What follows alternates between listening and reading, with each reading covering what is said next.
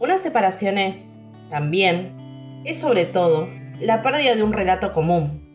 Y en el momento de la ruptura aprieta la necesidad de contar, recontar, por última vez. Hola a todos, ¿cómo están? Espero que muy bien.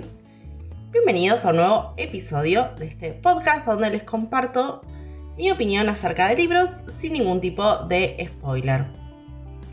Bien, vamos a empezar hoy con un libro que amé profundamente, que es Feliz Final de Isaac Rosa. Les leo la sinopsis y ahí les cuento. Esta novela reconstruye un gran amor empezando por su final. La historia de una pareja que, como tantas, se enamoró, vivió una ilusión, tuvo hijos y peleó contra todo, contra ellos mismos y contra los elementos. La incertidumbre, la precariedad, los celos, Luchó para no rendirse y cayó varias veces. Cuando el amor se acaba surgen las preguntas. ¿Dónde se torció todo? ¿Cómo hemos acabado así? Todo amor es un relato en disputa, y los protagonistas de este cruzan sus voces, confrontan sus recuerdos, discrepan en las causas, intentan acercarse.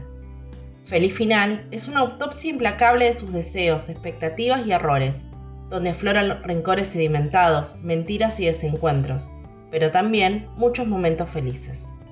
Isaac Rosa aborda en esta novela un tema universal, el amor, desde los muchos condicionantes que hoy lo dificultan, la precariedad y la incertidumbre, la insatisfacción vital, las interferencias del deseo, el imaginario del amor en la ficción, porque es posible que el amor, tal y como nos lo contaron, sea un lujo que no siempre podemos permitirnos. Bueno, con esta super sinopsis es que empieza la lectura de este libro. Es un libro que tardé dos años y a la vez dos días en leer. ¿Por qué? Porque es muy fuerte a nivel emocional. Y acá sí va una recomendación. Si ustedes son adolescentes, que sé que poquitos escuchan este podcast, no sé si lo van a terminar de entender. ¿Por qué? Porque esto habla de un amor de pareja, de un amor que lleva muchos años, que ha construido una familia, que tiene hijos, que ha pasado por un montón de cosas. Y no es el mismo amor que uno vive cuando es adolescente, que es hermoso el amor adolescente, pero no es el mismo. Implica una convivencia y acá la gente que me escucha que es un poquito más grande seguramente lo va a entender, ¿no? El día a día, la cotidianidad. Habla de otro tipo de amor. Y este libro se llama Feliz Final, porque empieza por el final.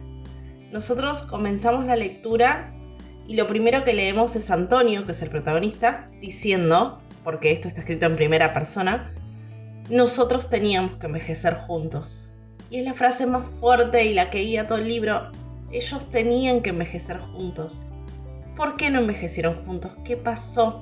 ¿Por qué no están juntos si ellos querían estar juntos, si ellos tenían una relación? ¿Qué es lo que pasó en esa relación? Y de a poquito, Antonio va recordando cosas, y después de repente la letra cambia cursiva y se mete Ángela, que es la ex, y va recordando otras, y a poquito van desarmando la relación, volviendo para atrás el camino y contándonos todo lo que pasó. Y de hecho hay una parte muy importante del libro que es lo que les pasó, que no les voy a contar porque si no se nos arruinaría, obviamente. Pero son cosas muy fuertes y la premisa es fuerte. ¿Por qué no envejecieron juntos? Por eso les digo que tardé en leer dos años y a la vez dos días este libro. Yo lo empecé en el 2019, previo a un, a trabajo que tenía que hacer y no lo quise continuar porque era muy fuerte emocionalmente y obviamente no podía ir al otro día con los ojos rojos de llorar. Un feriado de 2021, un feriado que tenemos acá en Argentina en mayo, decidí ponérmelo a leer nuevamente porque odio dejar libros por la mitad y lo leí en dos días. Pero lo que yo lloré estos dos días esos dos días mejor dicho, no tiene nombre. Porque tiene cada frase este libro. Que si bien uno quizás lo vivió o no, no importa, te llega al corazón, te hace repensar todo una y otra vez. Les voy a leer algunas. Me acusaste de haber hecho de nuestro amor una mitología, una edad de oro perdida a la que yo insistía en regresar y con la que ningún presente resistía comparación u otra frase, y esta frase la amé, el primer beso, que siempre es más erótico que todo lo que venga después. Y con esto van a entender a qué me refiero por qué este libro reflexiona una y otra vez tanto sobre esta relación. Es un libro hermoso, fácilmente es mi libro del 2021 y desde que yo leí este libro no encontré otro mejor y de hecho todos los demás me parecieron bastante simples porque llega tan profundamente al corazón de uno que lo desarma.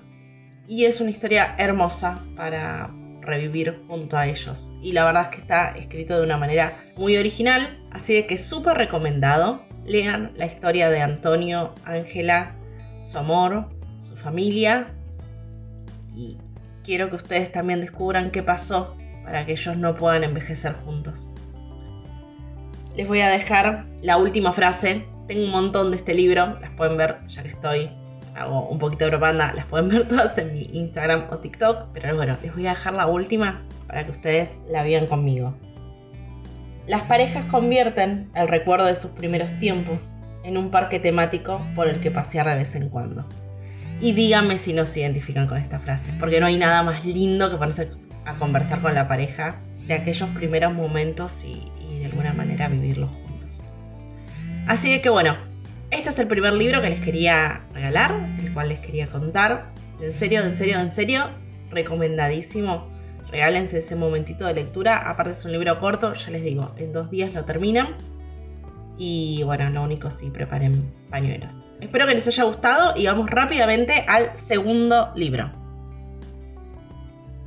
El segundo libro es Wildest de la autora Candy Steiner. Es una autora que no conocía, la cual no tenía ninguna referencia, pero bueno, la sinopsis me llamó la atención así que me decidí a leerlos. A leerlo, era uno solo. Vamos con la sinopsis. Recuerdo las luces. Recuerdo que quería fotografiarlas, la manera en que el rojo y el azul salpicaban su rostro sin emociones. Pero sabía que, aunque mis pies se movieran del lugar donde se habían pegado al suelo, y yo pudiera correr hacia mi cámara, no podía capturar ese momento. Había confiado en él, lo había amado, y aunque mi cuerpo había cambiado ese verano, se había asegurado de ayudarme a sujetar lo que estaba dentro, independientemente de cómo se alteraba el exterior. Pero entonces cambió. Él robó mi inocencia, me marcó el corazón, tomó todo lo que creía saber sobre mi vida y lo tiró rápidamente por la ventana, rompiendo el vidrio que mantenía mi mundo unido en el proceso.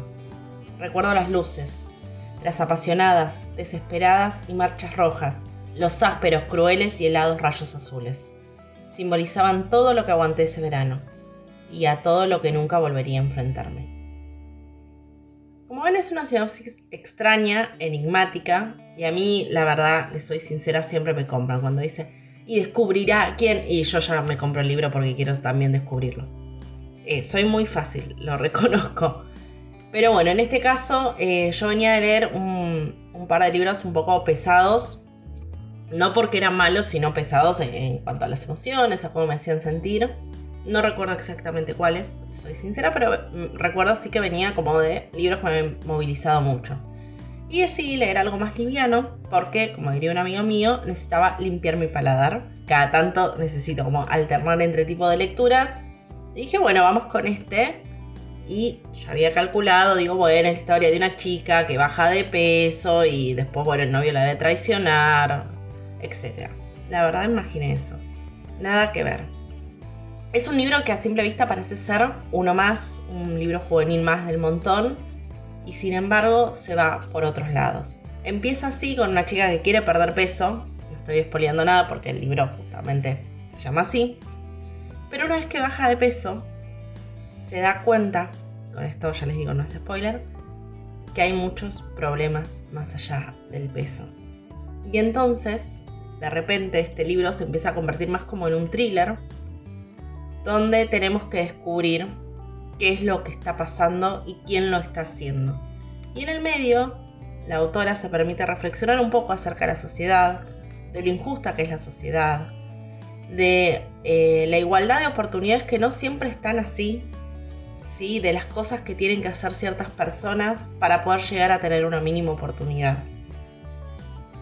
Y de esta manera, entre reflexiones y crimen, vamos avanzando y descubriendo, bueno, quién está detrás de todo esto. Obviamente no se los voy a decir, pero es un poquito más profundo de lo que parece. No tanto como Feliz Final, No, a esa altura no. Pero para hacer un libro juvenil da mucho que pensar. Y la verdad que también es una linda historia de amor. No como orgullo y prejuicio, pobre, igual lo estoy comparando con Titanes, pobre libro. Pero bueno, tampoco quiero generar falsas expectativas.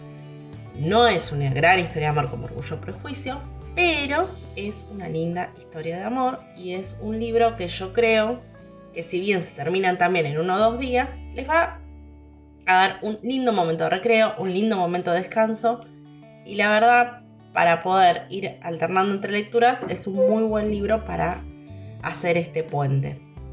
Así de que se los recomiendo y si lo leen, después quiero que me cuenten a qué se refería la sinopsis porque cuando lo lean se van a dar cuenta que la sinopsis se refería a algo totalmente distinto a lo que ustedes piensan en primer lugar. Y es muy difícil descubrirlo sin leer este libro. Así que bueno, otro libro más recomendado para hoy. Y con esto termino mis recomendaciones de este capítulo.